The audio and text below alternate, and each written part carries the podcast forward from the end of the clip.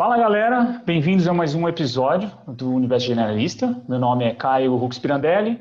Meu nome é Bruno Macella e hoje nós estamos com um convidado internacional. Hoje nós é, estamos aqui com o Ricardo Lopes. O Ricardo é natural de Portugal, formado em medicina dentária e tem um mestrado integrado em medicina dentária. Ele é autor de dois livros, um de ficção e outro de não ficção, este último na área das ciências da saúde. Ele começou em 2017 um podcast e um canal no YouTube chamado The Dissenter, é, ou Dissidente, onde ele entrevista acadêmicos, cientistas, filósofos internacionais. E hoje ele acumula mais de 350 entrevistas. E consideramos ele, né, ser um dos, um dos maiores canais, né, o seu canal um dos maiores canais de divulgação científica em termos de qualidade, variedade de disciplinas e profundidade nas abordagens. Suas entrevistas navegam por inúmeras áreas, né, dentro da filosofia, biologia, antropologia, bioantropologia, psicologia, neurociência, arqueologia, entre outras. Ricardo já entrevistou Susan Pinker, Steven Pinker, Franz de Waal, Robert Sapolsky, Daniel Lieberman, David Benar, entre outros. Bom, Ricardo, bem-vindo, muito obrigado por ter aceito o nosso convite. Ora, é só obrigado pelo convite e é um prazer estar aqui convosco, aí, Bruno, e olá ao resto do pessoal que estiver a ouvir. Legal. Para a gente começar, Ricardo, explica para a gente como que surgiu essa sua ideia do podcast e de entrevistar cientistas intelectuais. Eh, ora bem, isto aqui é assim, eu provavelmente não vou falar muito do que estava para trás, porque acho que me vão perguntar sobre isso, mas a ideia proveio essencialmente de eu ter interesse nas áreas em que convido pessoas para entrevistar, principalmente a psicologia evolutiva e a filosofia, filosofia no geral, e, e então, como já lia há muito tempo sobre os assuntos, eu comecei a ler filosofia quando tinha 18 anos, 17, 18 anos e comecei a ler sobre psicologia evolutiva há cerca de 5 anos atrás. E como via outras pessoas com canais do YouTube, com podcasts, a fazerem entrevistas longas com pessoas sobre todo o tipo de assuntos e mais alguns, inclusive é um, um dos que eu via mais na altura quando comecei o podcast era o Joe Rogan, que é o, tem o maior podcast dos Estados Unidos. Ele não entrevista Quer dizer, ele é raro entrevistar cientistas, mas no meu caso foquei-me nas minhas áreas de interesse e comecei em fevereiro de 2018 o canal. Depois, no ano passado, quando fez um ano, comecei também o podcast, eu só tinha o canal, assim também tem a versão áudio e, e essencialmente foi isso. Eu transformei o, o, que era um hobby, que era aprender sobre estes assuntos, principalmente as ciências sociais e a filosofia, embora também tenha uma ou outra entrevista de história, de economia e assim, transformei um hobby num, num, num programa de entrevistas, basicamente. E, o, e como é que foi esse processo também de você contatou algumas pessoas de início, porque hoje, depois, né, com o processo, também a gente pode falar mais um pouco sobre isso mais para frente, mas o processo de chegar em Noam Chomsky, em Steven Pinker, foi tudo assim de galho em galho mesmo, de ponto em ponto que você foi pegando cada vez mais contatos até chegar nessas pessoas. Como é que foi esse processo? Eh, é assim, varia um pouco de pessoa para pessoa. Por exemplo, ao início, o primeiro mês que fiz o canal, tive só três entrevistas, porque era muito difícil convencer pessoas a virem ao canal sem ter nada para mostrar. Eh, depois, no segundo mês, em março de 2018, como já tinha alguma coisa para mostrar, já aumentei muito o número de entrevistados, já passou para 12 ou 13 nesse mês. E depois, aquilo que eu faço para convidar pessoas é, eh, eu tenho um e-mail, que é um e-mail padrão que eu uso, eh, em que já tenho os nomes dos convidados mais conhecidos, já entrevistei, e alguns que eu tenho já na agenda para entrevistar, eh, e convido as pessoas, apresento os nomes, e depois na minha assinatura do e-mail, se repararem, também tenho lá vários elogios de pessoas que já foram entrevistadas por mim, e é, essa é a maneira que eu uso para convencer muitas pessoas. Até já houve quem me dissesse que aceitava o convite porque eu já tinha entrevistado amigos dessa pessoa, por exemplo. Agora, em relação ao Chomsky, especificamente, é assim, eu cheguei a ele porque, incrivelmente, apesar dele, dele ser uma pessoa muito ocupada, ele parece que responde aos e-mails todos, Não sei como é que ele faz, uhum. mas toda a gente que consegue falar com ele por e-mail diz que, que ele responde. É qualquer e-mail que enviem com perguntas, o que é que seja. E então ele respondeu-me, só que como era a mulher dele, que por acaso é brasileira, a ah. mulher dele, eh, a Valéria, eh, era a mulher dele que organizava a agenda dele e então eu tive que entrar em contato com ela depois mais tarde para o fazer. Foi um bocadinho complicado porque as duas primeiras vezes que o tinha marcado eh, houve contratempos, coisas de última hora ele não pôde fazer a entrevista então foi à terceira. Mas basicamente foi isso, ou seja, incrivelmente há pessoas que mesmo sendo muito grandes intelectuais e até por exemplo o Pinker, o que vocês referiram, o Steven Pinker, que eu entrevistei no ano passado, é, é, um, já teve várias vezes na Time como uma das 100 pessoas mais influentes do mundo, mas incrivelmente alguns deles são, são super acessíveis e, e, é bastante fácil chegar a ele. Muito legal, né? É, assim, a gente entende o seu canal como um, um bom reflexo nosso, assim, porque a gente estuda muita coisa parecida e acho que até nessa, nessa apresentação de como conseguir os entrevistados é muito parecido com a gente também, porque a gente começou gravando uns episódios nós, né? Daí a gente começou a entrevistar umas pessoas, começamos com uns amigos bem próximos. Daí a gente tem uma sorte muito grande de conseguir entrevistar a Monja Coen e depois o Walter Neves, né? Que deu um peso maior pro podcast. E depois disso a gente realmente mostra esse currículo, principalmente com uma galera mais aqui no Brasil, né? De, da área acadêmica, assim, mais, mais pesado. A gente já parte para esse currículo e facilita bastante. Mas legal perceber que é muito, muito similar, assim, os nossos contatos com essas pessoas. É. E, e, Ricardo, e você, assim, né, no, uma coisa que, que chama atenção também no podcast, seu podcast, é a diversidade de disciplinas, né, que você navega, as pessoas que você entrevista, e não só isso, como você tem uma certa certo domínio também um pouco do assunto, pelo menos uma pesquisa, tal, porque as perguntas não são tão superficiais, né? E de onde vem esse conhecimento, essa percepção, ou essa capacidade de entender uh, ciência em geral, né? E de onde veio, teve, teve alguma coisa a ver, alguma ajuda da parte da sua formação ou absolutamente nada? De onde veio essa, essa sua, sua perspectiva mais científica? Assim? Hum. Então agora é que eu vou falar da, da minha história mais para trás. Então, em Portugal, eu não sei como é que funciona no Brasil, mas quando nós chegamos ao ensino secundário, que é o décimo, décimo primeiro, décimo segundo ano, nós logo aí escolhemos um curso específico, ou seja, não aquilo que nós vamos estudar na universidade especificamente, mas um curso, e no meu caso foi Ciências e Tecnologias. Por isso eu, no ensino secundário, estudei Biologia, Geologia, Física, Química, Matemática e essas disciplinas assim. Fiquei com as bases dessas disciplinas. E depois, na universidade, eh, no meu primeiro ano de universidade, eu estive em Química, estudei Química, portanto, daí também tirei mais algumas bases e depois para estudar Medicina Dentária os primeiros dois, três anos tiveram muito de coisas como biologia molecular, bioquímica, bio, eh, genética e coisas assim que também me deram mais algumas bases. Em relação às ciências sociais, eu não tenho nenhuma formação eh, nessas áreas ou melhor, por acaso até tenho, porque desde 2017 fui fazendo uns cursos online de várias universidades diferentes e fiz um, por exemplo, sobre ciência da religião e por acaso já calhou ter entrevistado praticamente todos os grandes nomes da ciência cognitiva da religião, depois se quiserem falar mais especificamente sobre isso podemos falar. E, um, e depois fiz também um curso sobre a evolução da socialidade humana, fiz dois ou três cursos de introdução à psicologia, um de introdução à genética comportamental, portanto, esses também me deram algumas bases. E, e isso foi já junto do, do início do canal, ou seja, uns meses antes de começar o canal, fiz esses cursos. Mas também já andava a ler há bastante tempo, pelo menos há uns anos, sobre esse assunto,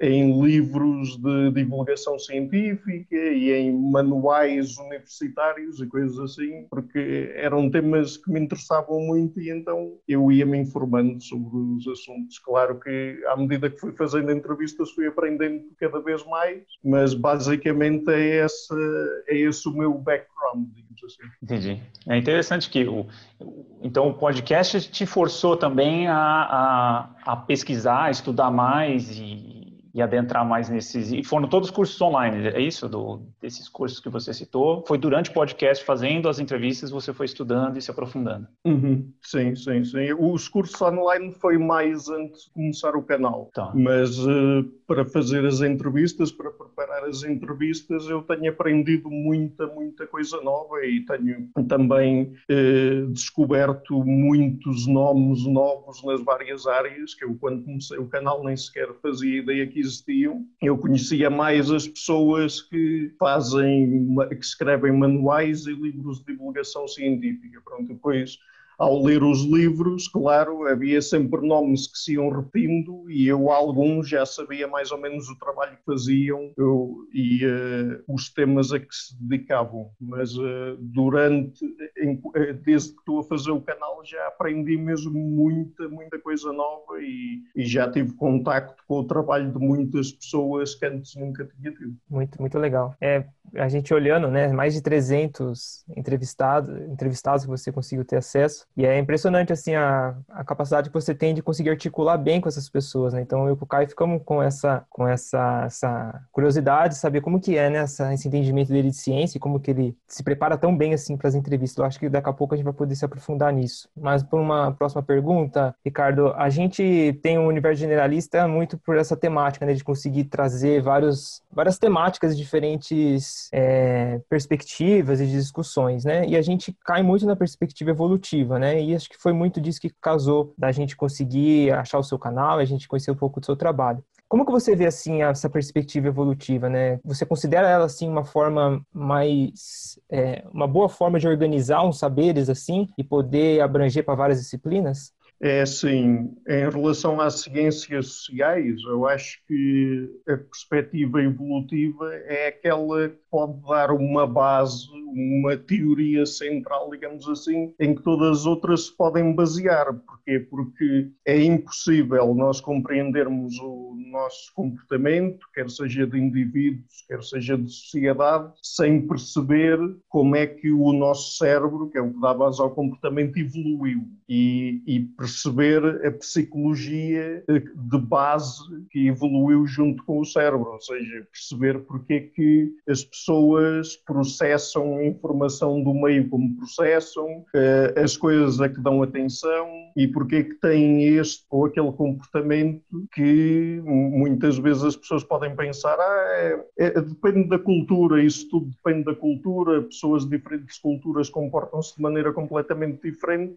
A questão é que às vezes essas diferenças são muito superficiais e se olharmos mais a fundo, há muitas semelhanças que as, pessoas, que as pessoas têm de diferentes culturas e há até aquela questão dos universais humanos é uma coisa que se estuda na antropologia, que é uh, uma listagem, digamos assim, dos comportamentos que as pessoas em todas as culturas estudadas até ao momento apresentam, ou pelo menos na grande maioria delas, pelo menos mais de 90% das culturas. Um, e, e, portanto, é assim, sem termos uma perspectiva evolutiva das coisas, há muitos aspectos do nosso comportamento que, que nós não conseguimos compreender bem ou atribuímos a causas erradas, neste caso, como eu referi à cultura ou a aspectos ambientais. Claro que não estamos aqui a colocar a cultura completamente de parte, porque, eh,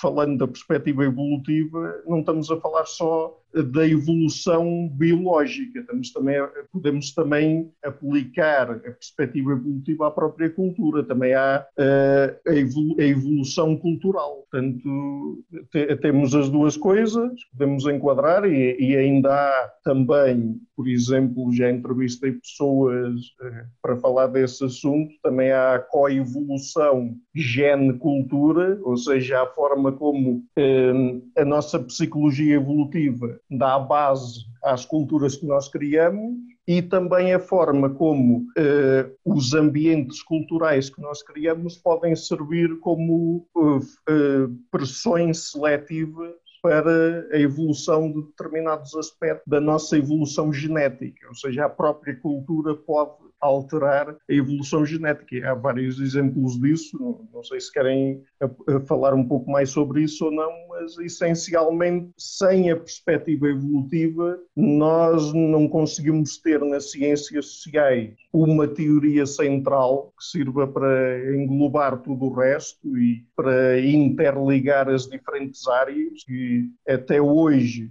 ainda não há e também não, e também não conseguimos ter uma visão uh, completa, total de, do comportamento humano e das suas causas e, e aspectos assim. É, para pelo menos para mim, né, pra, sou da área de economia, para mim a, a perspectiva evolutiva ajudou muito nesse processo, assim, né, de até porque aqui a antropologia cultural aqui no Brasil ela não dialoga muito com, com, com a biologia, né? Não sei como como é como, como é a antropologia cultural em outros países, mas talvez seja um padrão. Então, fica difícil entender algumas coisas, né? Porque se cada cultura é uma cultura, então, putz, você não consegue tirar nada de em comum, né? Então, fica muito, para mim, a, até pro, até encontrar Bruno, Pablo, né, meus amigos da área da fisioterapia, nosso ponto de diálogo acaba sendo a evolução, né? Então, para gente, para mim, é uma forma muito, uh, ah, para mim, sempre foi assim, uh, quando eu entendi a evolução, comecei a jogar tudo ela como uma base, né? Porque a gente é animal, a gente é bicho, né? A gente tem dificuldade de entender isso, que a gente é um animal. Então, se a gente é um animal, a gente vai estar tá, né, dentro dessa perspectiva evolutiva como base. Mas, é, para mim, foi uma a, a coisa que possibilita entender várias disciplinas, né? Para mim é tipo, tá, onde isso casa? Porque senão ficam coisas muito soltas, eu tenho muita dificuldade, né, de, de, de ver dessa forma. É, é e, e, é assim, também também é normal que durante muito tempo as pessoas tenham, tenham se focado mais nos aspectos culturais, que são coisas mais visíveis, é fácil olhar para as diferentes culturas e ver as diferenças, mas depois as semelhanças que são detectadas a um nível mais básico, digamos assim, ou seja, quando nós estamos a falar de psicologia evolutiva, eh, não nos estamos a referir propriamente aos comportamentos visíveis das pessoas. Aquilo que a psicologia evolutiva se interessa mais é por perceber como é que o, o cérebro processa informação. Portanto, os comportamentos das pessoas podem até ser aparentemente diferentes, e são diferentes, efetivamente, mas depois o, os mecanismos cognitivos que lhes dão base são os mesmos e é isso que interessa mais à psicologia evolutiva. Também interessam os comportamentos, também interessa aquilo que as pessoas fazem e porquê, mas essencialmente, e isto até foi uma conversa que eu tive com, com com um psicólogo evolutivo que bastante novo, o Lai Fal Shawaf, mas que é um, um dos grandes nomes da, da nova geração, e, e ele, ele explicou exatamente isso, que não interessa tanto os comportamentos que as pessoas exibem, mas mais perceber a maquinaria cerebral, os mecanismos cognitivos que dão base, ao, que dão base aos comportamentos e esses aí, pelo menos de acordo com as evidências que nós temos, devem ser semelhantes em todas as pessoas de todas as culturas. Sim. Legal. Essa questão da que você comentou, né, da, da psicologia, da, dessa perspectiva evolutiva mesmo, né, de como ter uma ela dá uma base maior, sempre, a gente sempre comentou isso nos podcasts, dessa importância dela, dela ser um mecanismo central de diálogo, né, para todas as áreas. Porque se a gente está falando de ser humano, a gente está falando da gente, de, desse bicho aqui de milhões de anos, né, e como que a gente chegou aqui, e talvez seja isso realmente que está faltando, né, nesse diálogo nas áreas, e acho que os nossos podcasts aqui sejam uma desses mecanismos de conseguir conciliar isso, né, de conseguir fazer essa, esse diálogo, mas muito legal ver essa perspectiva também muito próxima da nossa. É, e até o entendimento, né, da ciência, ela passa por entender viés cognitivo, né, e aí viés cognitivo, eu acho que a, a perspectiva evolucionista, ela entende, passa a entender melhor o que que são via, quais são os viés cognitivos, né, e que são comuns a todos nós, né, e que a ciência é uma forma da gente tentar é, limpar um pouco esses viés. Então, para mim, né, para na minha opinião, assim, acho que a, a perspectiva evolutiva é super importante para entender ciência mesmo, né? Para entender por que é tão difícil, às vezes, a construção do, da ciência em si, porque ela é contraintuitiva, vamos dizer assim, né? Para a gente. E, e, cara, uma coisa, é, como as entrevistas, assim, elas mudaram as suas perspectivas? Você se viu entrevistando algumas pessoas que te impactaram e que, e que foram mudando a sua perspectiva ao longo do processo? Que você começou o podcast pensando uma coisa e nesse ponto atual você se vê, tipo, olha, no meio do, do percurso você mudou algumas perspectivas que você tinha através das entrevistas? Como é que foi? Aconteceu isso? Como é que é esse processo? Sim, em primeiro lugar, como eu já referi, eu aprendi muita, muita coisa nova, já desde que comecei o canal. Agora, mudança de perspectiva, sim. Eh, antes ainda de começar o canal, quando eu tive a primeira vez contacto com a psicologia evolutiva, eh, mudou-me completamente as perspectivas que eu tinha, a forma como via o mundo e etc. Porque eu, antes da psicologia evolutiva, também era muito, principalmente por ser politicamente mais virado para a esquerda.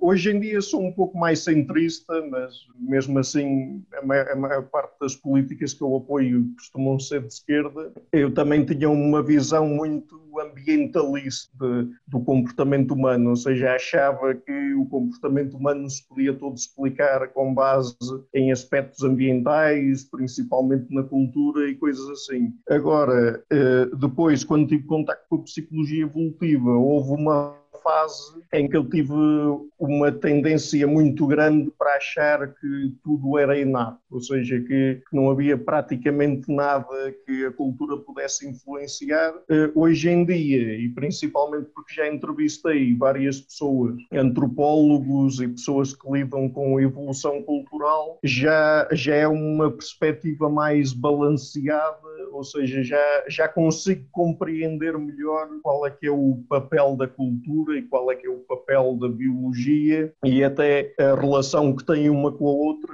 porque pronto, eu passei de, passei de ser um extremista ambiental para um extremista biológico quase. Nunca, nunca fui exatamente um extremista biológico, mas, mas estive perto disso. Estive, estive quase a achar que, que, tudo se explicava só através de uma perspectiva evolutiva biológica e, e o resto é, era, eram só coisas eh, aparentes, era, era, era, só coisas que se podiam ignorar, digamos assim, e, que, e até para perceber as diferentes culturas bastava ter a psicologia evolutiva ao nosso dispor e as condições em que as pessoas viviam e conseguimos explicar tudo sem precisar sequer de, de ideias das pessoas, de tradições, de costumes, mas eh, ao longo de, do tempo que eu fui fazendo o canal, eh, essa perspectiva tornou-se mais balanceada e, por exemplo, até há pouco tempo entrevistei e,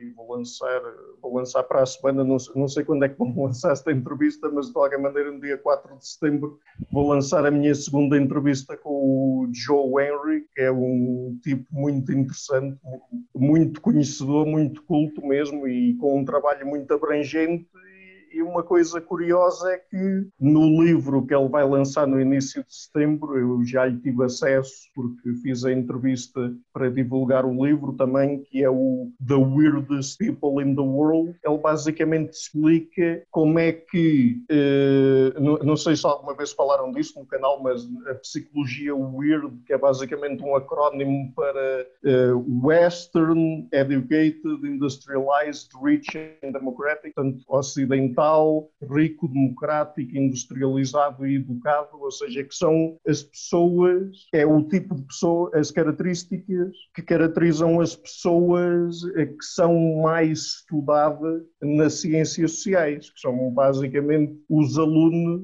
de, das universidades, que são aqueles que são mais vezes usados como participantes no estudo. E ele reparou com outras pessoas que, que realmente a, a, psicologia, principalmente, mas também as outras ciências sociais, focavam-se muito nesse tipo de pessoas, mas podia haver variação ao redor do globo, ao, ao redor do globo, ao redor das culturas, e, e ele fala, e é muito interessante, porque principalmente para pessoas que conhecem ciência pode parecer um, difícil de compreender, mas ele explica a história toda de como na Idade Média a Igreja Católica instituiu na Europa Ocidental proibições contra o casamento entre primos, acho que foi até ao quinto ou sexto grau, pelo menos. Agora não me lembro exatamente do grau, mas eh, eh, instituiu proibições contra esse tipo de casamentos e então as pessoas tiveram que começar a ir procurar parceiro cada vez mais longe das suas áreas de residência e então com o tempo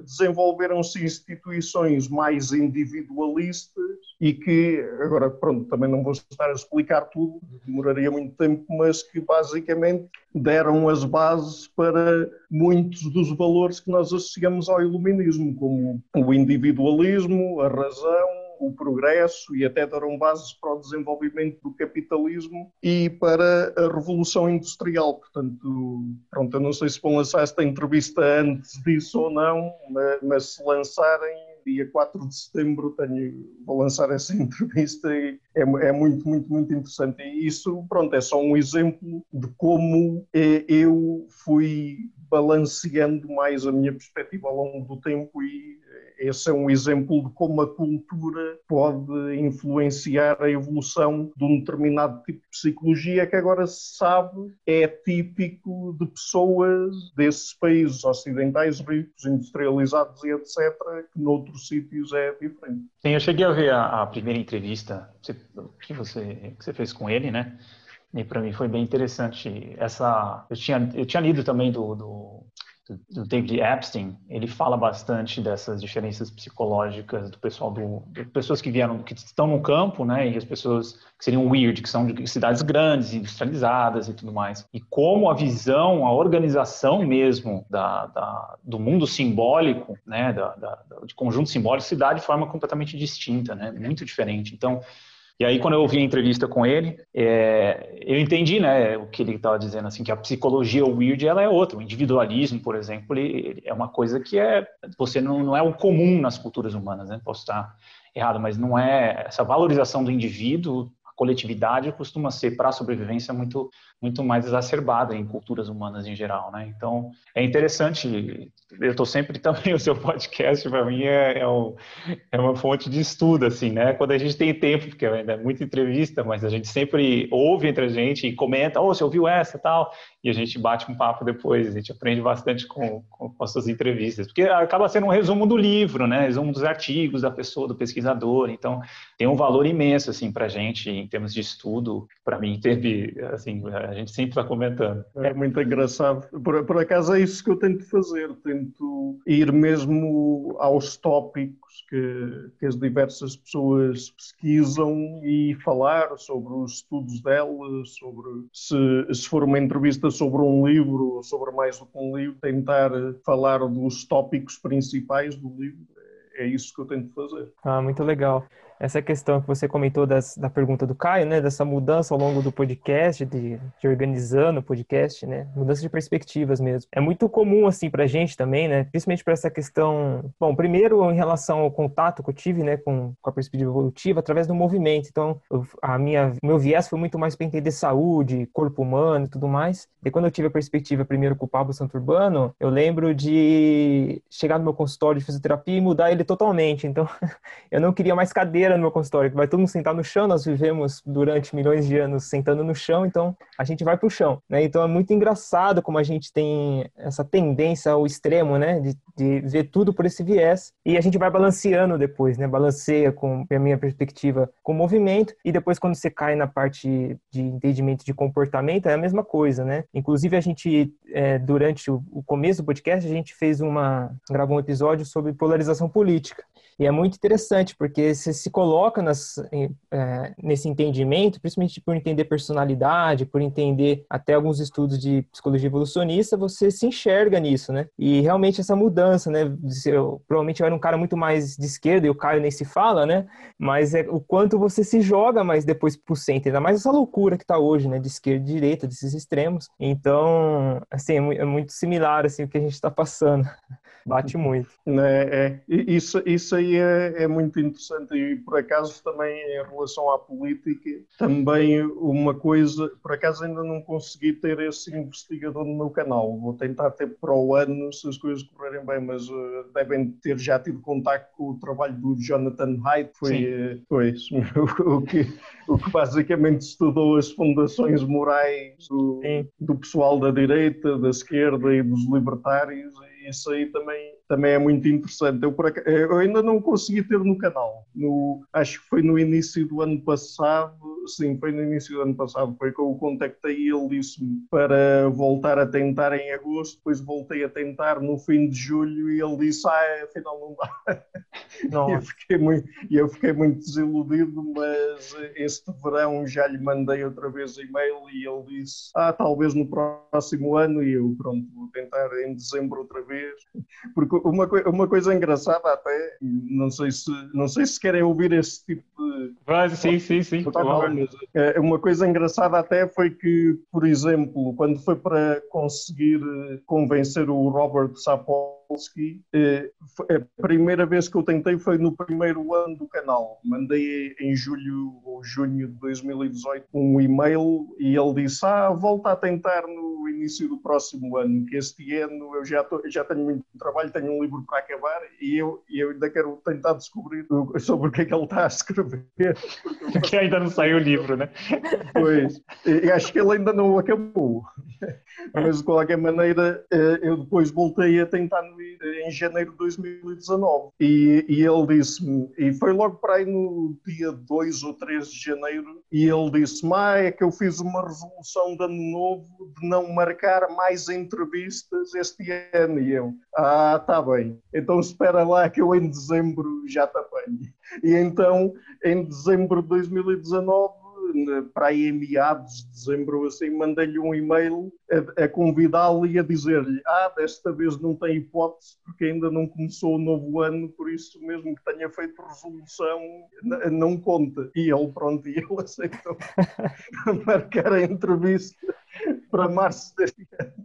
Portanto, também tenho histórias assim no canal.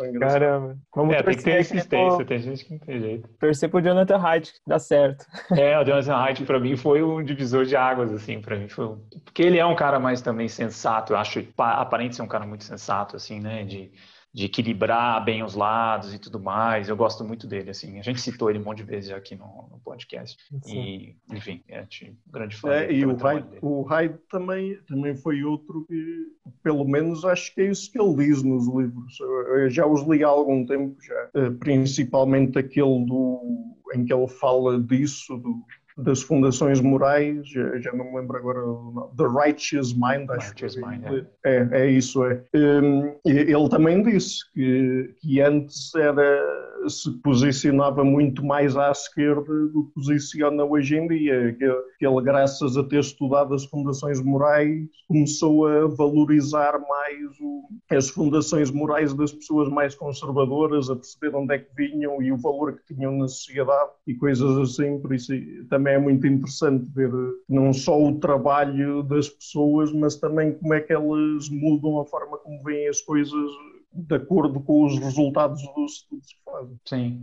É interessante que eu vi uma entrevista com, com ele também, uma coisa que chamou a atenção, é uma coisa que eu já estava lendo também a respeito, que é, ele falou muito do uso, falou de uma experiência psicodélica dele, né, uma, uma substância psicodélica, que isso ajudou, né, porque a gente sabe por estudos que que você consegue modular mais drasticamente alguns comportamentos através de experiência psicodélica. E ele citou que a experiência ajudou muito ele a modular mais para o centro, assim, né, de sair um pouco mais da extrema esquerda, junto aos estudos dele. Isso falou que é um grande avanço e tem estudos que apontam isso também, né, que, que experiências psicodélicas podem uh, dar uma fortalecida na modulação aí comportamental de personalidade. Mas é bem interessante. Também é um assunto que eu gostaria de, de, de abordar um dia no podcast, tentar achar alguém aqui, não sei aqui no Brasil, ok?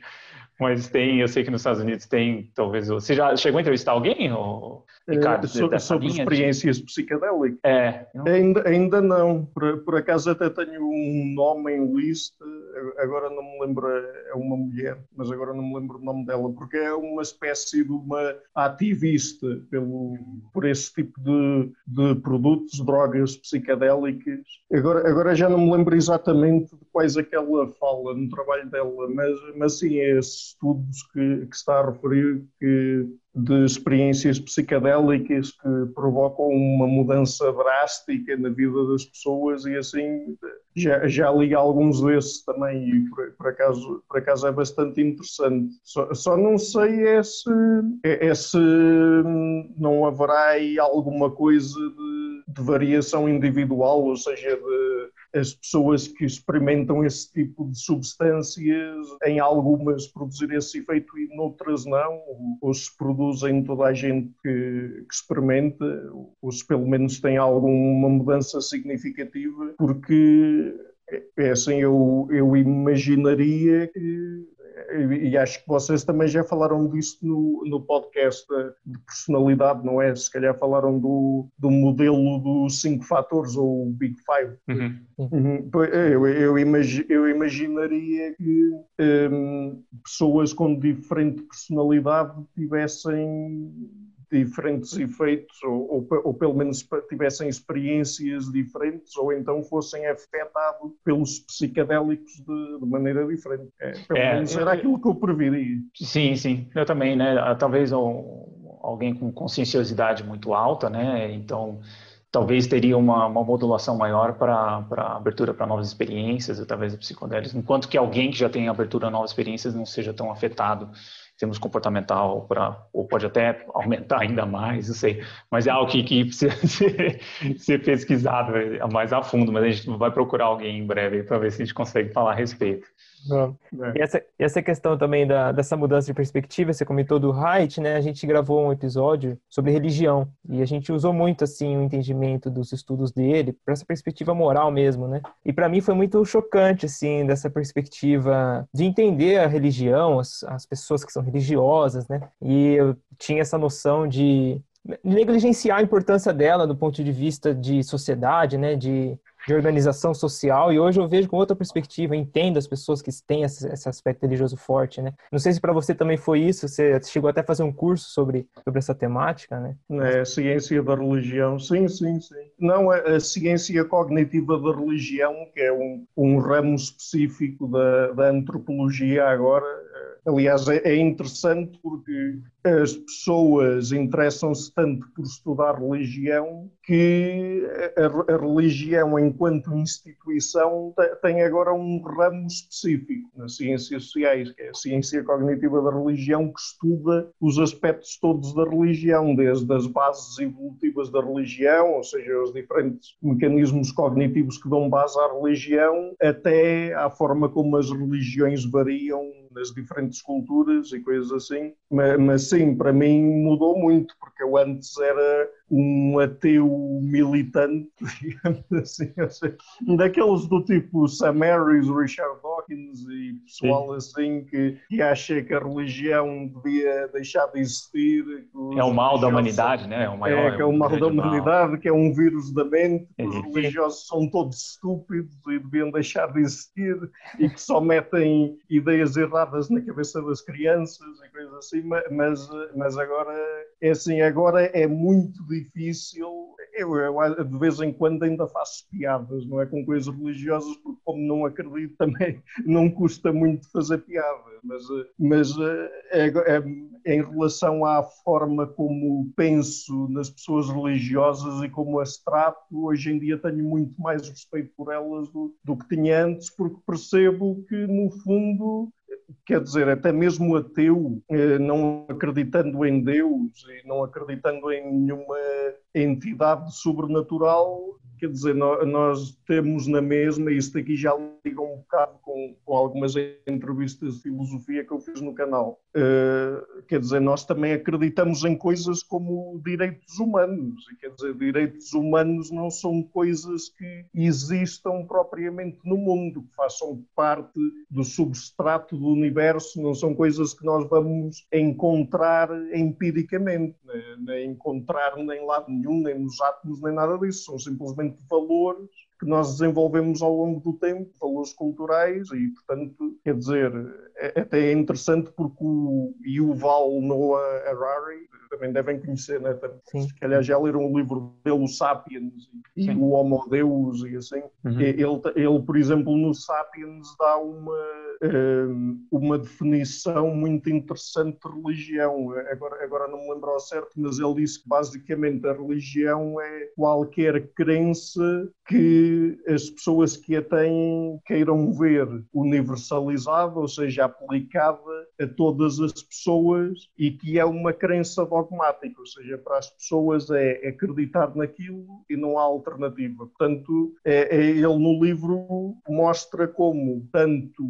sistemas morais que derivam da religião eh, preenchem esses requisitos, como também coisas como os direitos humanos os preenchem, porque nós, defensores dos direitos humanos, queremos que eles sejam aplicados a todas as pessoas, ou seja, universalmente, eh, e pronto, é assim, tudo bem que isso também, provavelmente há pessoas que, que não defendem os direitos humanos dessa maneira, mas pelo menos a maior parte dos defensores de direitos humanos, toda a gente que eu conheço, eh, acha que os direitos humanos eh, são inalienáveis, ou seja, não, não, e nem, nem sequer há possibilidade de discussão daquilo. Aquilo é como se fosse uma verdade absoluta estabelecida e, e não, não há compromisso nenhum que se possa fazer em relação àquilo. Portanto, essa, essa é outra das maneiras que em que a minha perspectiva sobre a religião mudou. E também, claro, com a perspectiva evolutiva, perceber que eh, é assim, as pessoas também estão todas mais ou menos submetidas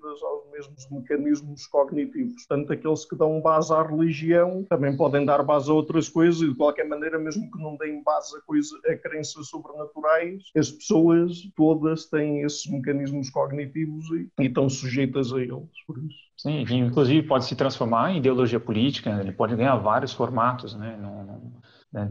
Pois, exatamente. Aliás, até coisas tão simples como o nacionalismo, por exemplo. O Sim. nacionalismo também, quer dizer, também acho eu que acaba por preencher aqueles requisitos do Yuval Harari, né? uhum. uh, e, e, sim, partidos políticos também, até, até equipas de futebol. Exato, sim, sim.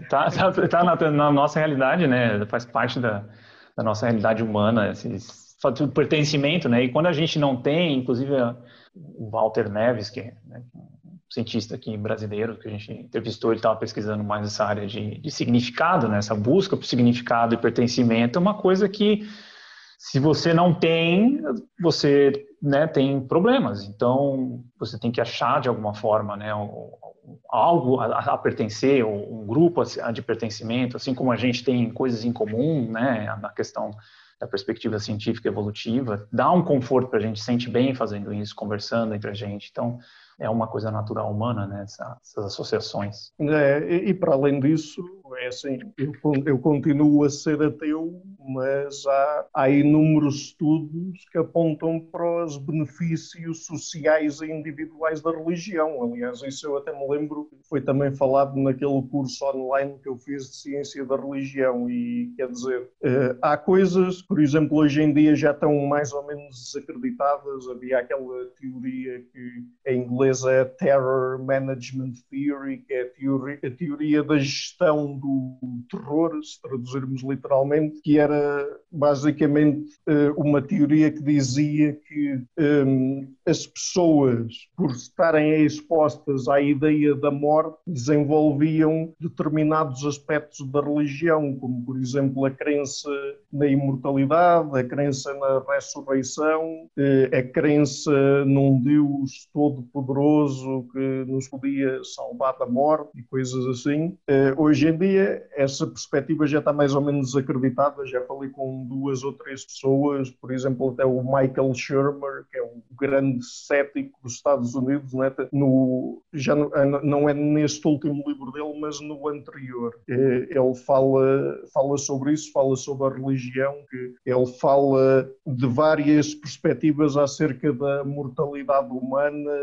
de atingir a mortalidade e fala de várias religiões, fala também de movimentos transhumanistas que, que existem hoje em dia. Ele, na parte das religiões, revela um bocado a literatura sobre essa abordagem do Terror Management Theory e uh, também já falei com mais uma ou duas pessoas sobre isso e realmente não parece que não tem grande base. Agora, mesmo assim, há, outras, há outros benefícios individuais e coletivos e realmente a religião, por exemplo, exemplo, é um, uma instituição que permite que, criar grande coesão social, por exemplo, que se pode ver de uma perspectiva negativa ou positiva. Se, se virmos da perspectiva das pessoas que fazem parte daquele mesmo grupo, se promove a cooperação, é uma coisa positiva. Agora, se virmos da perspectiva da competição entre diferentes grupos, sim, pode, pode ser algo que, pode ser usado para justificar, por exemplo, guerra, e assim, e isso aí, pelo menos para nós, pessoas a viver em sociedades modernas, com os valores que nós temos, é, é algo negativo. Mas a, a religião tem, tem vários benefícios e até, por exemplo, está ligada ao nível individual a coisas como consumir menos tabaco, consumir menos álcool, e, ou seja, ter hábitos de vida mais saudáveis. É um exemplo. Sim, legal. É... Ricardo, para a gente voltar um pouquinho nessa questão do, da, das suas entrevistas, né? Você, pelo menos para mim e para o Caio, quando a gente é, escolhe matemática, a gente se aprofunda demais, assim, então a gente fica horas, assim, estudando e deixa até trabalho de lado para poder estudar. E até nas entrevistas mesmo, a gente se prepara um pouco para as entrevistas, lê os principais estudos das pessoas, livros tudo mais. E a gente queria saber como que é para você isso, como que é essa preparação, se você é, tem algum ritual específico que você gosta de organizar para as entrevistas. Aliás, as suas entrevistas normalmente são seguidas, assim, a gente espaça até, a gente tem, faz entrevista a cada 15 dias. Eu imagino como que é para você, assim, essa dedicação. Até de organização de artigos, se você compila os artigos da pessoa que você tá, que você vai entrevistar, os livros e artigos, você faz uma, pega tudo que tem da pessoa e dá uma olhada geral, o que que você foca, como você organiza, porque assim o volume de entrevista que você tem é, é algo impressionante, né? Isso aqui você fez disso um projeto, né, seu, pessoal, para fo focar exatamente nisso. A gente faz isso como meio no tempo livre, mas realmente tem vezes que a gente deixa o trabalho de canto para poder estudar e, e porque a gente é meio paranoico com isso também, de tipo não falar besteira e tudo mais. Então, como é que é esse processo para você, assim, né? Você vai de cabeça, você pega os tópicos centrais e você dá conta de resumir, entender meio por cima e tira a dúvida na hora? Como é que você faz? É, é assim, depende da pessoa e depende do trabalho que ela tiver. Por exemplo, há muitos entrevistados que eu já tive que não tinham nenhum livro escrito e então eu tinha que me basear apenas nos artigos que eles tinham publicados. E, e por um lado, por um lado, muitas vezes até acaba por ser melhor, porque é assim, eh, às vezes uma pessoa pode pensar, ah, ele tem um livro interessante, vou convidá-lo para falar sobre o livro, basta ler o livro e pronto, está a entrevista preparada. E, e realmente às vezes é assim, mas uh, quando não tem livros escritos e eu sou obrigado a ler os artigos, muitas vezes é melhor, porquê? Porque pelo menos eu sei que aqueles artigos foram revistos por pares e, portanto, passaram um processo de seleção nos livros, isso não acontece. Quer dizer, muitas vezes os que escrevem livros de divulgação científica,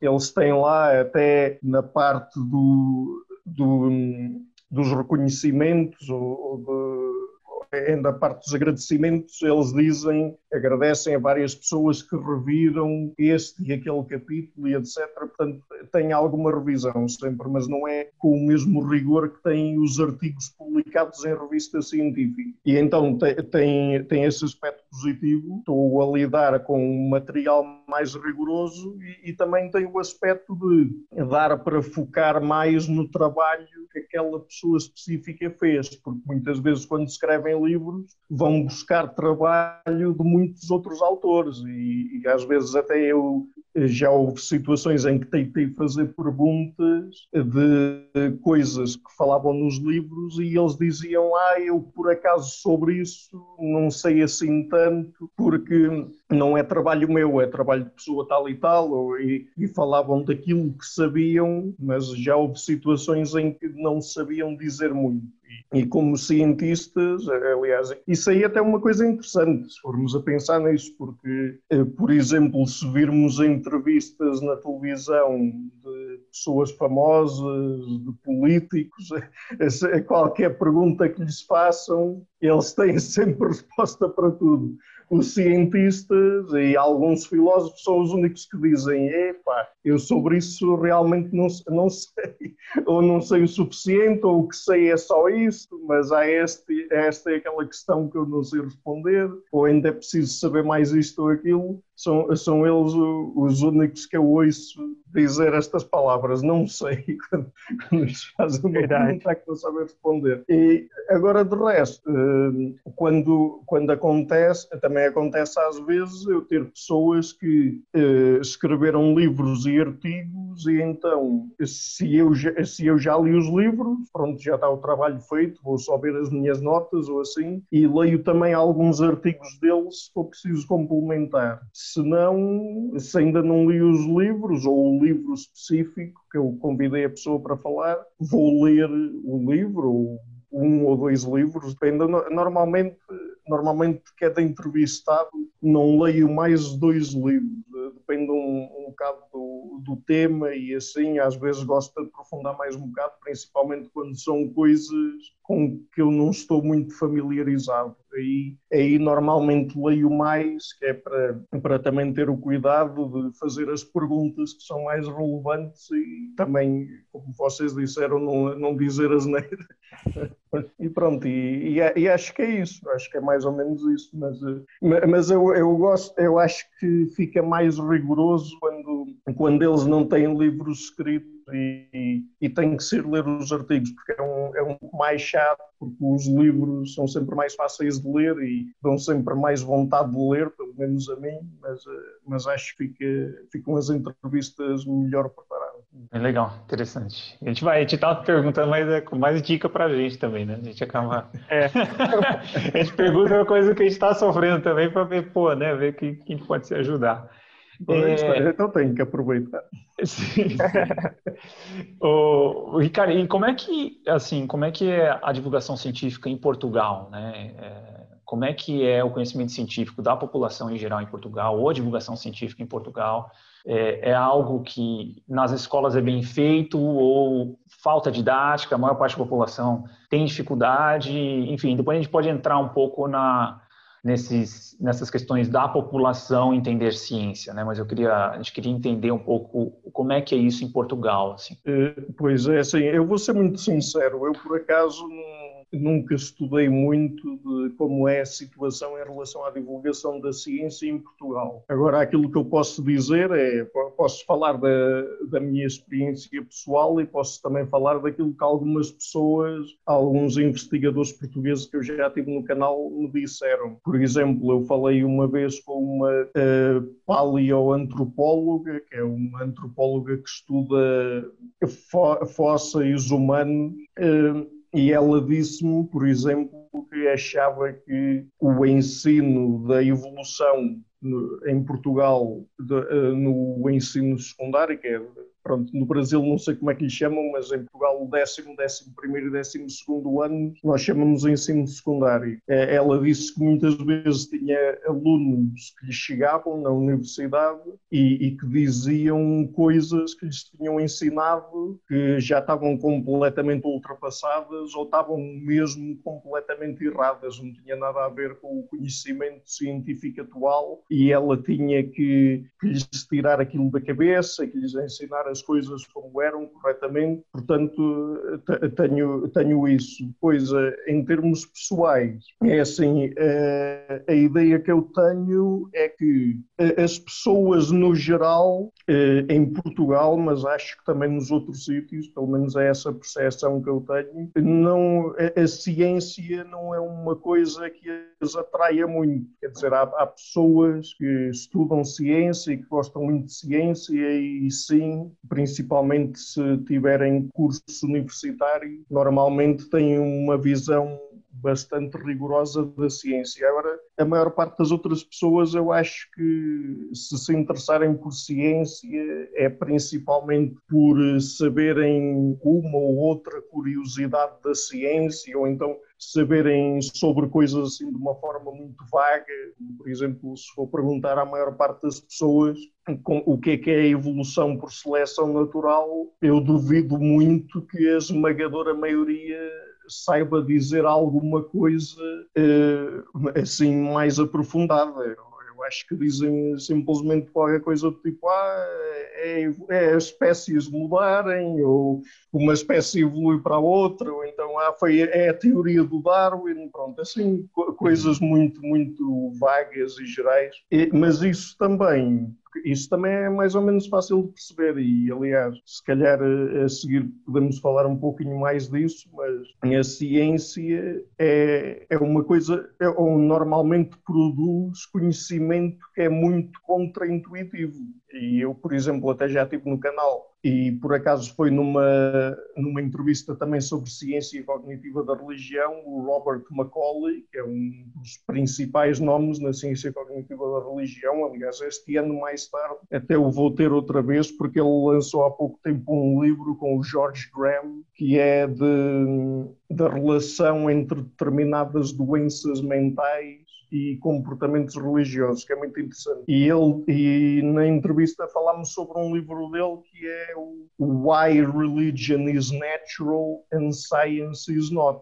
Porque é que a religião é natural e a ciência não. E, e, e esse aí também já tive pessoas como o David Geary no, no canal, que é um psicólogo evolutivo, e ele fala de, de vários pilares de, evolutivos de, que dão base à aprendizagem das pessoas de determinadas matérias na escola, como matemática, física, biologia, e ele explica o que é que as pessoas têm tendência natural para aprender ou aquilo que é intuitivo para as pessoas e a forma como a ciência, a matemática, etc., diferem disso. E realmente a maior parte daquilo que se aprende em ciência é muito contraintuitivo, quer dizer, as pessoas não chegam lá por intuição de maneira nenhuma. E se formos a comparar também com o conhecimento produzido por sociedades tradicionais de caçadores-coletores, por exemplo, exemplo, ao redor do globo, eles têm, eles uh, criam um conhecimento acerca de, por exemplo, uh, as espécies de animais e plantas que eles têm no, no, seu habitat, e isso é essencial para eles porque é daquilo que eles se alimentam e, e aquilo de que fazem às vezes até medicamento, uh, e é muito, é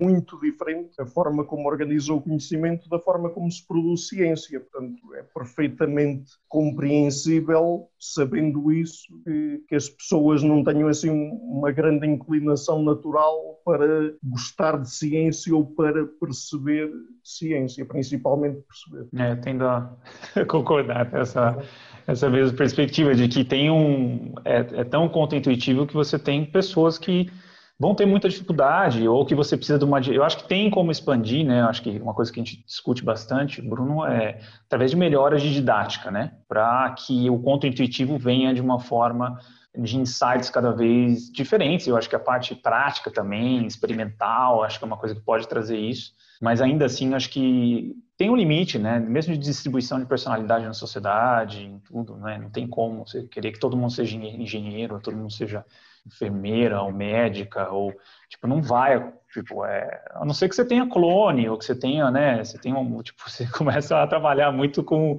com isso, né? Essa coisa da, da, da, igualdade de resultado também é uma coisa que, que flerta muito com, com, com essa coisa de controle extremo de, de ambiental para você saber o resultado que vai ter, né? Para você conseguir, mas enfim, para mim é muito distópico também essa coisa, mas acho que dá para expandir a parte de, didática. Talvez eu veja da minha experiência como eu aprendi a, a, a ter entendi o raciocínio mais científico foi mais pela experiência, né? Mas talvez a didática de algumas pessoas também isso ajudou bastante, né? Então, é, é assim, eu sobre isso sobre isso que disse agora, eu posso dizer duas coisas. A primeira é que, é, em termos de dificuldade de aprendizagem da ciência, a personalidade, talvez, não sei bem que características da personalidade estariam associadas a isso, não me vem assim nada à cabeça no momento, mas há, mas há outro, outro aspecto da psicologia que é muito importante aqui. E eu, até eh, esta semana que passou, entrevistei esse senhor e em outubro vou entrevistar outra vez, porque ele vai lançar um livro em outubro que é o Ainda Now, Now não, Ainda que é basicamente no conhecimento ou qualquer coisa assim em português, que, e, que é de 35 mitos acerca da inteligência humana. E, e uma coisa, pronto, que se calhar para quem vai ouvir isto vai ser muito controversa, até porque ele próprio no livro diz que eh, eh, fala lá de várias sondagens que fizeram entre psicólogos e a maior parte acha que o, a inteligência humana é completamente determinada pelo ambiente, ou, ou então que o ambiente pesa mais do que a genética. A questão é que os estudos indicam que não, que é nas crianças. O peso da genética é cerca de 50%, ou seja, é o QI é determinado em 50% pelo genes, 50% pelo ambiente nas crianças, e nos adultos pode chegar até aos 80%. Porque é que há este aumento? Porque as crianças, enquanto são crianças, estão mais sujeitas a influências do meio, influências dos pais, influências dos professores, ou seja, não têm tanta liberdade para eh, procurar as atividades que elas têm mais tendência a gostar e coisas assim. E então, à medida que envelhecem, é, é a heritabilidade, que é o nome que se dá a isto, que é a percentagem da variação entre as pessoas de um grupo que é explicada por uh, fator genético, aumenta de 50% para 80%. Portanto, eu disse isto tudo basicamente só para explicar que uh, a inteligência, o QI de uma pessoa é um, um aspecto muito importante da sua capacidade de aprendizagem. Por exemplo, eu já tive o, o Richard Heyer, que é, que é um dos principais investigadores da neurociência da inteligência no canal, e ele tem um curso, na, naqueles cursos da Great Courses, que é que é basicamente sobre isso, sobre, sobre a inteligência, e, e, uma das coisas que ele refere, que, que, é muito interessante, é que pessoas com QI abaixo de 85, há várias coisas que pessoas com QI mais elevado uh, dão como assumem que são coisas fáceis de fazer na nossa sociedade, como por exemplo ler uma bula de um medicamento e perceber o que lá está, que essas pessoas não conseguem fazer. E, e por isso até é até interessante porque muitas vezes nós queremos ajudar as pessoas a conseguirem fazer a sua vida nas nossas sociedades e somos pela igualdade e tudo mais, mas às vezes somos elitistas sem saber que o somos. Porque, por exemplo, nós assumimos que toda a gente consegue seguir as regras da sociedade e conseguem entender as indicações que lhes damos, como por exemplo nas bulas dos medicamentos ou, as, ou até os conselhos que os médicos dão, e às vezes usam mesmo termos técnicos deles próprios e, e, e não percebem que a pessoa pode nem sequer estar a perceber e depois também não diz que não percebeu porque tem vergonha. É? E portanto, às vezes podemos estar, a, mesmo querendo lutar pela igualdade, podemos estar a ser um pouco elitistas porque uh, achamos que toda a gente consegue perceber o mesmo que nós percebemos. Pessoas que têm QI suficientemente alto para lidar com informação complexa. Só que não. E então, às vezes, até se calhar devíamos ter eh, uma diversidade maior de amigos, amigos de diferentes meios e lidar mais com pessoas que têm QI mais baixo, que é para, para perceber melhor, para ter uma melhor ideia de, da vida que essas pessoas conseguem fazer e daquilo que essas pessoas conseguem entender. Agora, eu falei disso tudo porque estava-se eh, a falar aqui de, de educação e o QI pelo menos nos estudos que estão feitos e são imensos, e há um consenso sobre o QI entre entre as pessoas que estudam inteligência humana. É, é aquilo é o fator que, que explica o, a maior percentagem de variabilidade é, entre os alunos em termos do, dos conhecimentos que eles conseguem adquirir e, de, e, e, dos estudos que eles conseguem atingir. Acabar só o 12 ano, ou ir para a universidade, ou tirar um doutoramento e coisas assim. Portanto, isso, isso tudo é, é muito importante. Portanto, até pode acontecer que haja pessoas que não tenham de maneira nenhuma a capacidade de compreender ciência, não é culpa delas, é simplesmente porque têm um QI que, que não lhes permite. Muito, muito legal. É interessante ver como é complexo, né? Nada de uma temática tão simples assim, falar sobre ciência, né? Se a gente entender a fundo, né, a gente vai ver quão complexo é a gente poder tomar uma medida, seja ela de espalhar isso para a população. Mas realmente concordo com você em relação à não naturalidade de entender ciência, né? Que ela é muito complexa mesmo. Eu acho que não é tão simples assim, ainda mais você trazendo essas informações em relação ao QI e tudo mais. E uma perspectiva, pelo menos, que a gente tem aqui no Brasil, é... parece, me parece que agora com a com a pandemia isso aumentou um pouco, que é cientistas mesmos, né, falando para o público em geral, assim, seja numa live, seja numa reportagem na TV e tudo mais. Porque me parece, me parece ainda um grande peso da ciência ser muito fechada, né, ser muito dentro de laboratórios ainda, uma conversa entre eles. E hoje a gente tem toda a mídia aí, pra, ainda mais uma mídia livre, né, que a gente tem, que pode chegar para a população como um todo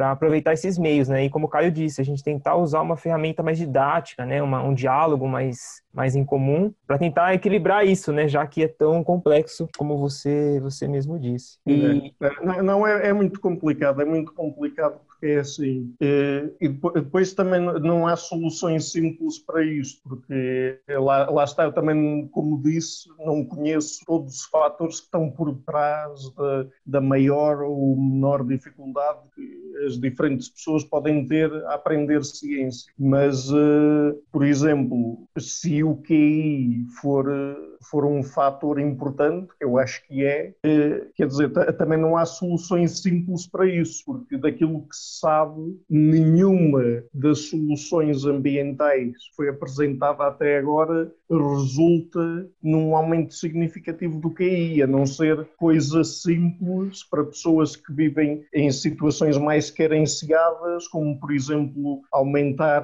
o iodo na comida, o iodo está relacionado com o desenvolvimento cerebral, porque há sítios como, por exemplo, a África, em que as pessoas as crianças não têm acesso a alimentos com um teor suficiente de iodo e então é fácil eh, o cérebro ficar subdesenvolvido. E depois, por exemplo, também outro exemplo, a questão de até há umas décadas atrás a gasolina ter chumbo e depois, entretanto, terem proibido a utilização de chumbo na gasolina porque o chumbo na atmosfera também podia fazer com que o cérebro ficasse subdesenvolvido. Esse aí também foi uma coisa que de certeza teve grande impacto no aumento do QI das pessoas ao longo do tempo, que é, que é o efeito Flynn, se calhar já ouviram falar disso, o efeito Flynn, que é o, o, aumento do QI nos países desenvolvidos ao longo do século passado, agora, agora já está a estabilizar, porque, precisamente por isso que eu estava a dizer, porque há estas soluções ambientais mais ou menos simples, e que, que são aquelas que têm maior influência no desenvolvimento cerebral e são aquelas que realmente, se não tiverem implementadas, podem reduzir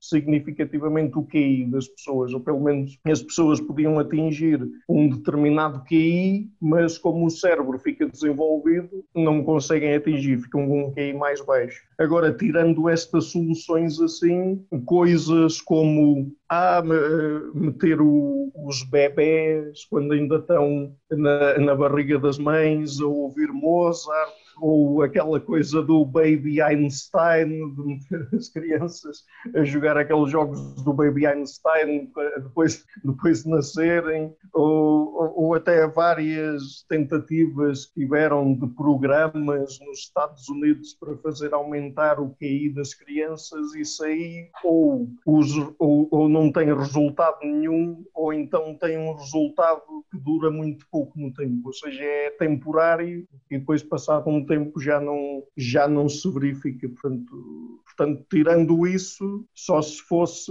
engenharia genética, mas hoje em dia também, para já, a questão da eugenia, não é? Que é um assunto muito controverso, que é basicamente estar a, a, trabalhar nos genes das pessoas para lhes aumentar o QI, isso aí é uma forma de eugenia, ou então outra coisa que podiam fazer era, eh, quando há, aquelas, há, há aquele, aquele método que agora não me recordo o nome, que é basicamente fertilizar vários óvulos que depois são analisados para verificar se tem este ou aquele gene que predispõem, por exemplo, para doenças, e aqueles que predispõem são eliminados e, e aqueles que não predispõem são implantados no. Uh, agora não me estou a lembrar do nome. Isso aí também se poderia fazer. A questão é que nós ainda não temos mapeado, perdão, os genes que estão por detrás da inteligência. Portanto, uhum. neste momento nem sequer é possível fazer isso e é assim mesmo que fosse. Como os genes, eh, muitos desses genes ligados à inteligência têm efeitos pleiotrópicos, ou seja, eh, estão associados à inteligência, mas estão também associados a outros processos fisiológicos, podia, podia-se até estar a aumentar o QI de uma pessoa, mas ao mesmo tempo estar a predispô-la para uma doença neurológica. Por exemplo, é só, é só um exemplo. Isto aqui, a genética é muito, muito, muito, muito complexa, mas uh, dito assim de uma forma simples, poderia acontecer isso. Portanto, não, não, quer dizer, não há assim grandes soluções nos países subdesenvolvidos Sim, há aquelas como, como as que eu mencionei. E as crianças terem uma boa alimentação e, e não serem expostas a muitas fontes de stress, como por exemplo terem um ambiente familiar minimamente estável. Não, não é preciso ser muito estável, porque só faz diferença se forem mesmo maltratadas as crianças. Aí é que faz diferença em relação ao, ao QI que podem desenvolver mas tirando estas abordagens, não há mais nada, pelo menos que se tenha estudado até agora, em termos de efeito, que tenha efeitos importantes ao nível do QI, que seja uma abordagem ambiental. Ah. É, é, e é um, é um debate que, é, que eu acho que é pouco feito, acho que na, na área de economia, que é o desaparecimento de trabalhos mais básicos, né? Também você achar que que você vai conseguir alocar todo mundo em trabalhos mais complexos, às vezes exigem, tipo, lá, programação, coisas do tipo, com, com a questão de automação também do trabalho. E essa, acho que o grande problema é esse, né? Achar que você consegue treinar qualquer pessoa para fazer qualquer, qualquer coisa.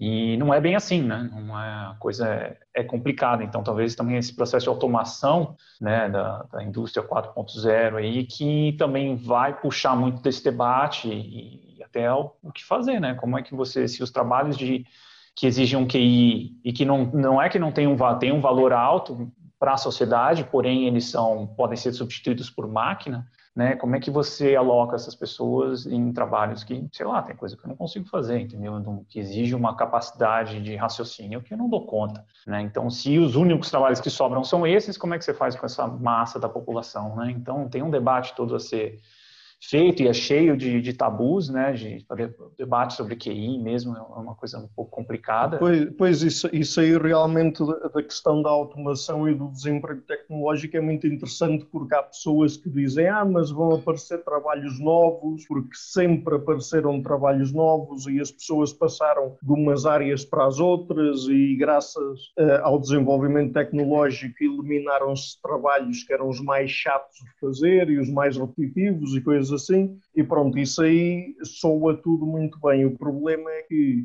como os trabalhos novos que são criados são cada vez mais complexos, vai chegar a um ponto em que é, é, praticamente certo que há muita gente que vai perder o emprego e não consegue ser treinada para um novo emprego, porque não tem capacidade para aprender aquilo que é preciso, sei lá, por exemplo, um, um condutor de, de caminhões ou um condutor de. Pronto, eu sei que aí dizem ônibus, aqui dizemos autocarro. Um, um condutor de autocarro provavelmente quer dizer, até pode acontecer ter inteligência suficiente para isso, mas ainda por cima, como estamos a falar de pessoas mais velhas, normalmente hum. também as capacidades cognitivas já não são as mesmas. E então eh, é difícil ver como é que vamos treinar um condutor de caminhões, um condutor de autocarros para ser, por exemplo, um programador uhum. de computadores. Né? É muito difícil ver como é que como é que isso poderia, poderia acontecer. Sim, inclusive né, até um primeiro trabalho na área de tecnologia que exige uma, uma complexidade seria essa parte de programação, a inteligência artificial já está aí já, né, nessa primeira linha de desenvolvimento de tecnologia, é, a inteligência artificial deve comer esses trabalhos em breve também, já, já saíram modelos, né, de inteligência artificial que dão conta muito bem desse processo de programação. Então, o que, que sobra, né? Se isso já era uma coisa que exigia um QI, exigia uma, uma, uma noção abstrata de objetos, imagina o passo adiante, né? Então, é um problemão. E aí entra na questão de renda básica universal, como se é. viabilizar isso também, é, é um outro desafio, todo mundo gosta de falar, mas na hora de, de, viabilizar isso é uma outra história também, que varia de cada país. Né? O Portugal tem uma capacidade econômica, o Brasil tem outra, os Estados Unidos tem outra, a China tem outra. Então, né, é um, talvez seja um dos maiores desafios. Eu acho que esse debate é importante, né? apesar de ser cheio de é um debate bem espinhoso, mas se não passar por ele, a gente não vai estar lidando com a realidade que a gente vai enfrentar no futuro. Bem, bem eu não sei, vocês já entrevistaram alguém ou ouviram falar do, do movimento do altruísmo efetivo? Aquele de, associado ao Peter Singer, ao William McCaskill e outros. Eu já ouvi falar, mas eu nunca fui muito a fundo e nunca entrevistamos ninguém da área. Assim. Pronto, é, é, há esse movimento que é basicamente tentar convencer as pessoas a todo, a toda a parte dos seus rendimentos que não precisam de usar ou que usam para coisas supérfluas, sei lá, ah, em vez, eh, todos os meses compro sapato. Para que é que eu preciso tanto de sapatos? Vou pegar no dinheiro e vou, uh, vou doar a uma instituição de caridade e, e, eles depois estudam as várias instituições de caridade, como por exemplo, sei lá, uma diz que usa redes para apanhar mosquitos e combate a malária em África. E, e eles vão ver se realmente os fundos que as pessoas doam são utilizados organizados de uma forma efetiva para isso, ou seja, se realmente aquilo contribui para reduzir a transmissão de malária em África. Ou seja, eles são rigorosos, não basta uma instituição dizer, ah, estamos aqui para resolver este problema, e eles acreditam, porque muitas vezes até se gasta muito dinheiro só em questões administrativas, é? e, e que não é tão canalizado para realmente resolver aqueles problemas que eles dizem que resolvem. Uh, há isso e, e, há pessoas como o Bill Gates, por exemplo, que estão muito ligadas a esse movimento. A Gates Foundation, né, que é a fundação de, dele e da mulher, da Melinda Gates, que, por exemplo, trabalham muito nessa questão da malária, trabalham também na questão de criar meios mais fáceis para uh, haver mecanismos de saneamento na África, para poderem mais facilmente ter acesso a sanitas, por exemplo, que é, que é uma coisa básica e que eles lá não têm. E pronto, há, há isso, e, e, depois também há também há outra coisa que eu agora ia falar, mas está-me a escapar, portanto, talvez mais tarde, talvez mais tarde me lembro outra vez, eu ia dizer outra coisa, mas agora esqueci. Beleza. Legal. Bom, vou pesquisar sobre isso aí que você comentou. Quem sabe tem alguém aqui no Brasil. É, trabalhando. A respeito. E, Ricardo, assim, por curiosidade. É, o, os, os, princip... Pode falar. Os principais autores o Peter Singer, o William McCaskill e pessoas assim. Se quiserem, depois eu envio-vos os nomes. É uma coisa muito interessante, para cá. Legal, por favor. E por curiosidade, Ricardo, qual foi a entrevista assim, mais desafiadora para você? até esse momento?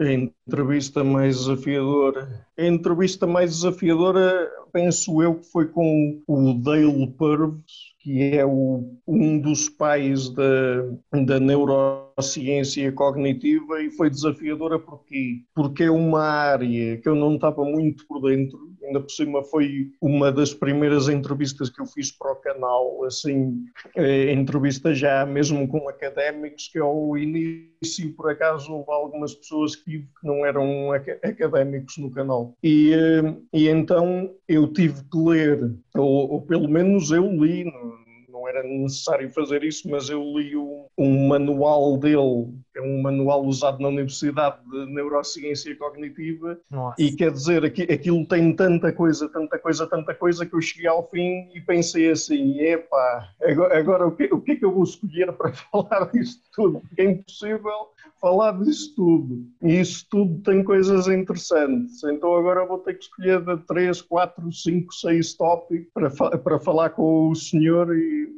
e pronto, foi o que eu tive que fazer, mas foi muito complicado, principalmente porque era a primeira vez que eu estava a ler sobre aquele assunto. Claro que eu tenho bases de neurologia, porque estudei isso na universidade, mas, eh, mas foi complicado. E, depois, ainda por cima, quando estava a fazer no verão aqui em Portugal, estava um calor imenso e, e eu, antes de começar a fazer a entrevista, não, não reparei que estava uma mosca aqui ah, é? nos espaço onde eu faço essa entrevista. E durante a entrevista, a mosca até chegou a pousar na câmara várias vezes Nossa. e a cortar o meu vídeo. Foi, foi um bocado complicado.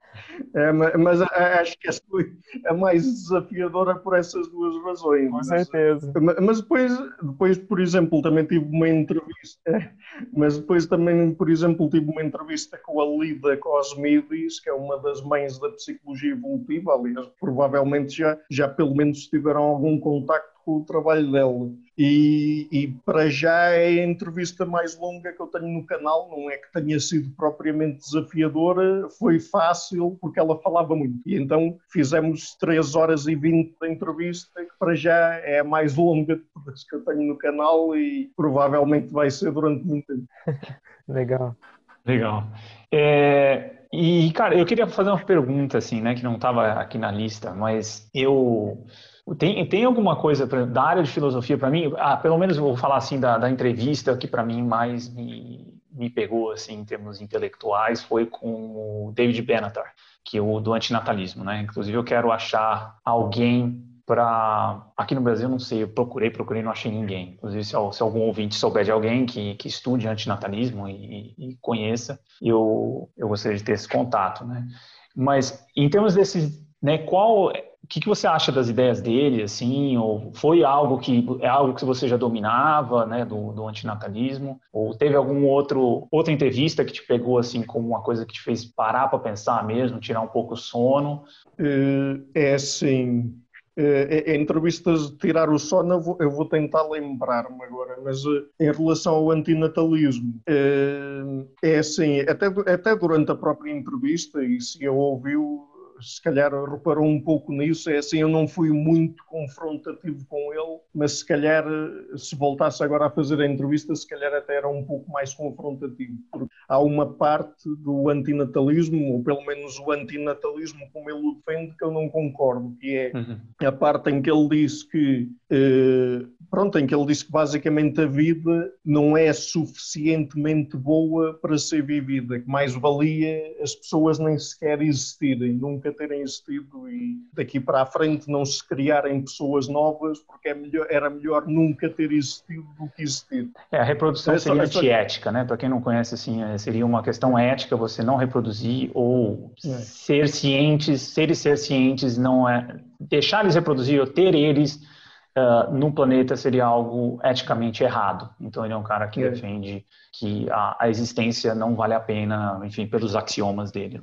É. Agora, agora, a questão aí é, eu, eu, não concordo com ele quando ele, por exemplo, usa argumentos para dizer que as pessoas têm viés positivistas, como por exemplo o efeito de Pollyanna que, que, agora não me estou a lembrar exatamente da definição, mas é qualquer coisa como ter mais facilidade em lembrar-se das coisas boas que acontecem do que das coisas más. Ele, por exemplo, refere isso para dizer que as pessoas têm viés positivistas, tendem a avaliar a vida como sendo melhor do que aquilo que realmente é. A questão é que ele, para estar a dizer que a vida é má, também está a avaliar a vida com os mecanismos valorativos que nós evoluímos. Portanto, Sim. Também não, está, também não pode estar a dizer que a vida é objetivamente má. E esse é que é o meu problema com ele, porque ele disse que a vida é objetivamente má. Agora, para mim, até se pode tentar discutir se a vida, da maneira como nós a avaliamos,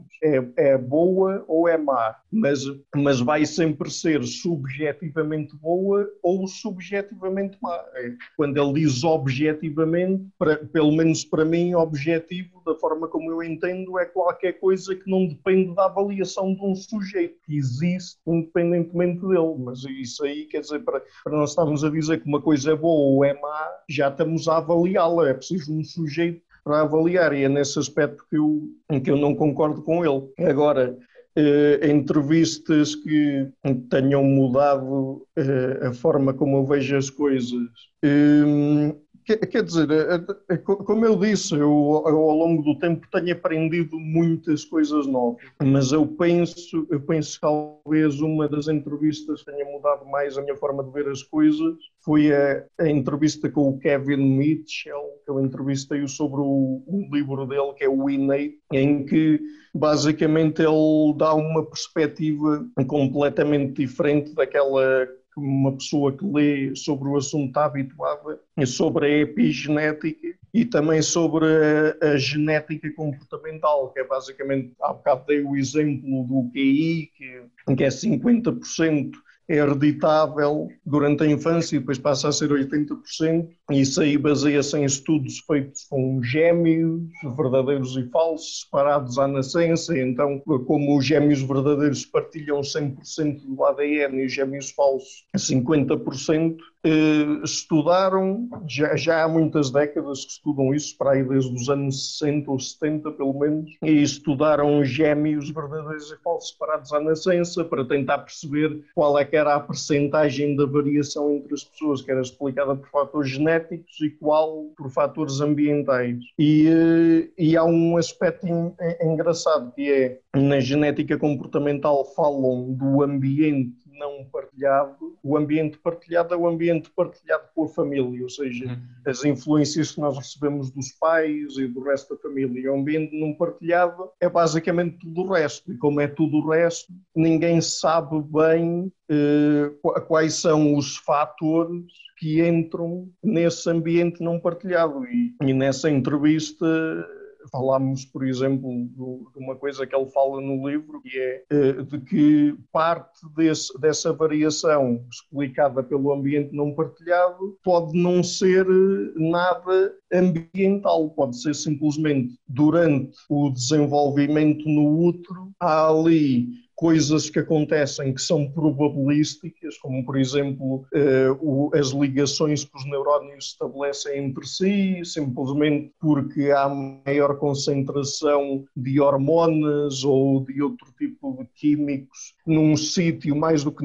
mais do que noutro, e então os neurónios crescem mais para se ligarem a, a, a aqueles neurónios específicos do que a outros, e então, quer dizer, é um pouco mais complexo do que isto, mas basicamente mudou a forma como eu penso nisso, porque eu pensava que o ambiente não partilhado só ia incluir fatores estritamente ambientais, mas depois, pelos vistos, também pode ser explicado em parte, como também ninguém sabe bem quais é são os fatores, por esses aspectos do, do desenvolvimento das pessoas e do desenvolvimento do cérebro, especificamente. Portanto, acho que essa foi, pelo menos, uma das que mudou mais a, minha, a perspectiva que eu tinha sobre o assunto. Legal, Ricardo. E, então, assim, a gente a nossa ideia era esgotou aqui as perguntas. Eu queria agradecer mais uma vez a participação e você ter aceito o nosso convite. É, acho que para gente, é, a gente, o seu podcast, né, o seu trabalho, ele é extremamente importante. Né? A gente espera também que as pessoas que estão ouvindo aqui tenham acesso, apesar de boa parte das, maior parte das entrevistas serem em inglês. Mas a síntese, né? Inclusive, gente, né, fiquem aberto, quem de vocês ter você de volta aqui num, num outro episódio. Até para a gente, porque assim, não, como você explora muitas disciplinas, fala com muita gente e, e dá ponta da, dessas, dessas disciplinas, dessas pesquisas, né? Às vezes a gente sintetizar essas ideias, né, trazer essas ideias juntos, eu acho que é uma coisa muito positiva e muito boa. E aí, por último, a gente queria abrir espaço para você divulgar onde as pessoas encontram o seu trabalho, como elas podem ajudar o seu trabalho também, né, em questões de financiamento e tudo mais. É, obrigado pela oportunidade. Então, eh, podem encontrar-me no YouTube, se pesquisarem The Dissenter, eh, as duas palavras em inglês, acho que é o primeiro resultado que aparece. Tem lá a minha cara na fotografia de perfil. Ah, eu, sei que o, o vocês fazem só áudio, mas de qualquer maneira pode ser que depois tenha alguma coisa associada a isso. É da Dissenter no YouTube, tá, podem também encontrar a versão em podcast que eu tenho alojada no Anchor, que é, é anchor.fm barra da Dissenter e depois tem também distribuição por outras 10 plataformas, incluindo o Stitcher, o Apple Podcasts, o Google Podcast, o Radio Republic e outras plataformas que, que a Anchor distribui para elas. Em termos de apoio ao canal, eu tenho a minha conta, tenho a minha página do Patreon, que é patreon.com barra da podem ir lá e tenho várias modalidades de apoio, desde 1 dólar até 100 dólares, e depois cada uma das modalidades tem diferentes benefícios, tem, podem ficar, por exemplo, a saber quais são as pessoas que eu vou entrevistar e se quiserem comentar com perguntas para eu colocar, ou enviar-me perguntas, ou enviar-me até sugestões de pessoas que gostavam que eu entrevistasse. A partir dos 10 dólares já podem também falar comigo meia hora por mês e colocar-me questões ou falar sobre episódios sobre o que quiserem. A partir de 20, 20 dólares já é uma hora por mês, portanto há diferentes benefícios, está lá tudo detalhado no Patreon. E depois tenho também o PayPal, para quem quiser, paypal.me barra da Dissenter, que é para fazerem uma doação do valor que quiserem, ou então também tenho no canal, mas isso aí eu não sei os links de cor, para diferentes subscrições mensais através do PayPal de 1 dólar até 20 dólares. Isso aí está, está nas descrições dos vídeos e do podcast. Legal, a gente vai colocar também os links no, na descrição desse episódio né, para poder divulgar e para a gente é de extrema importância o seu trabalho e a gente espera poder conseguir aí mais apoiadores para você para continuar esse trabalho, né, que, que a gente sabe que, que, não é fácil, né? Demanda muita energia, muita, muito, muito estudo e que para a gente tem um valor inestimado. É que assim, o, o, a, o real quando vira para o euro assim é triste de ver, né? Porque a diferença é muito brutal de, de, de quanto vale um real em euro. Então às vezes é, é para a gente ajudar, mas porém eu acho que tem várias pessoas no meio acadêmico que a gente já entrevistou e que a gente vai entrevistar que provavelmente não conhecem o seu trabalho e que a partir de agora passa a ter também esse acesso. A gente vai também divulgar esse podcast para eles também, para terem acesso ao seu trabalho. Sim. Mas é isso. Gostaria de agradecer, Ricardo, novamente, sua presença aí foi muito bacana. Conseguimos é, confirmar a sua capacidade generalista de abordar várias temáticas que a gente já tinha antes, né? Você é, cara... já imaginava, né, a é. capacidade de síntese, mas é, é bruta mesmo o negócio. É Muito legal. E fica no, novamente um reforço para o convite, de repente, é, no, no futuro a gente debater uma temática mais específica, né? E se aprofundar mais em alguns temas que a gente considera interessante aí para nossa sociedade. Ora, essa é quando quiserem. Eu agradeço muito o convite e agradeço também a oportunidade de divulgar o canal, principalmente por pessoal do Brasil, que é um país muito grande, com 212 milhões de habitantes, portanto, espero que, que depois de sair a entrevista venha muito mais gente para o podcast e para o canal e, se puderem, apoiar também monetariamente, porque eu gostava de fazer isto o máximo de tempo que fosse possível. Com certeza. Com certeza. Acompanhe o canal, pessoal, vale muito a pena. Falou, Ricardo, um abraço, valeu, até a próxima.